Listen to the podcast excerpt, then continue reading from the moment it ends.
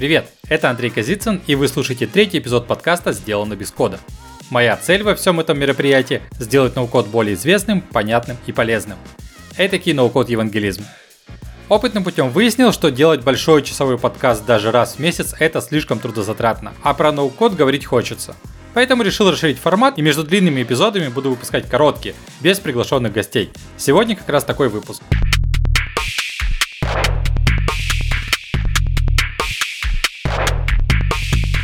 Заметил, что заказчики-новички часто предъявляют ноу-код проектам неоправданно завышенные требования. Выглядит так, как будто человек придумал полноценный проект, который нужно делать на коде, а потом целиком отдал его в работу ноу-кодерам.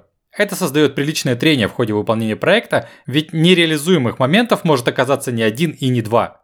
Конечно, можно сказать, что все это потому, что люди просто не знают и не должны знать, что может ноу-код и какие у него есть ограничения. Но мне кажется, есть ряд других причин, почему так получается. Возможно, я слишком часто это повторяю, но многие люди, кто разрабатывает свое первое приложение, они в продумывании проекта движутся от визуальной части. Вот так у меня будет выглядеть главный экран, вот так каталог, вот так экран товара, а в корзине еще нужно сделать поле для ввода промокода. На самом деле любой проект – это создание, преобразование и хранение данных, а уже поверх этого придумывается интерфейс. Возьмем тот же самый промокод. Чтобы он сработал в корзине, сервер должен знать о его существовании. Значит, в админке промокод нужно создать и сохранить в базу. Скидка будет на фиксированную сумму или на процент от покупки. Ммм, кажется, в корзине нужно сделать две формулы для подсчета скидок.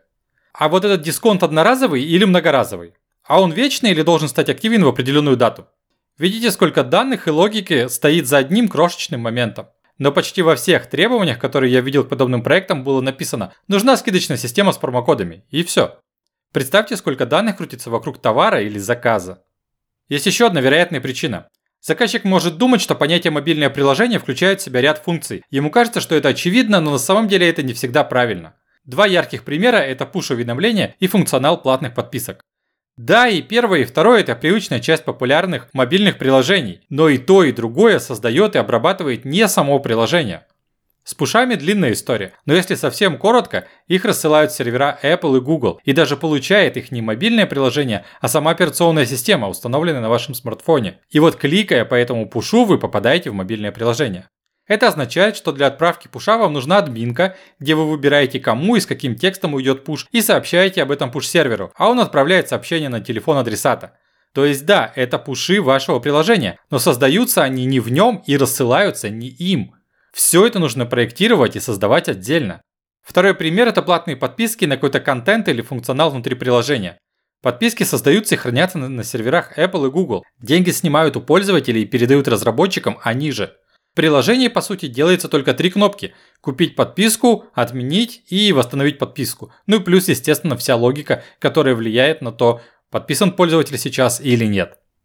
Ну и по капитанию в конце, да, основная причина подобного недопонимания между заказчиками, новичками и ноу-код разработчиками – это тотальная неосведомленность о том, что же такое ноу-код и почему он так финансово доступен.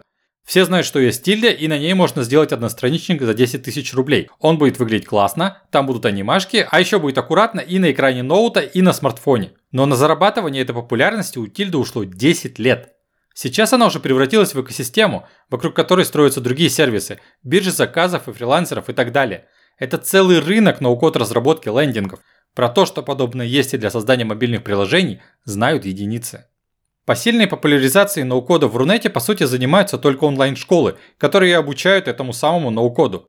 Классическим веб-студиям это невыгодно, потому что ценник будет ниже. Да и зачем что-то менять, когда оно работает?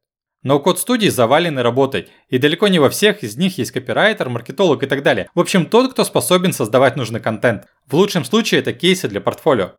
Всякие Bittrex 24, которые содержат в себе кучу ноу-код инструментов, не форсят этот термин, потому что им нужно замыкать клиентов на своем функционале, а не рассказывать, что вообще-то есть еще сотни интересных решений. Но я уверен, визуальное программирование найдет свой путь в Рунете и станет заметной частью рынка разработки. Постараюсь сделать для этого все, что в моих силах.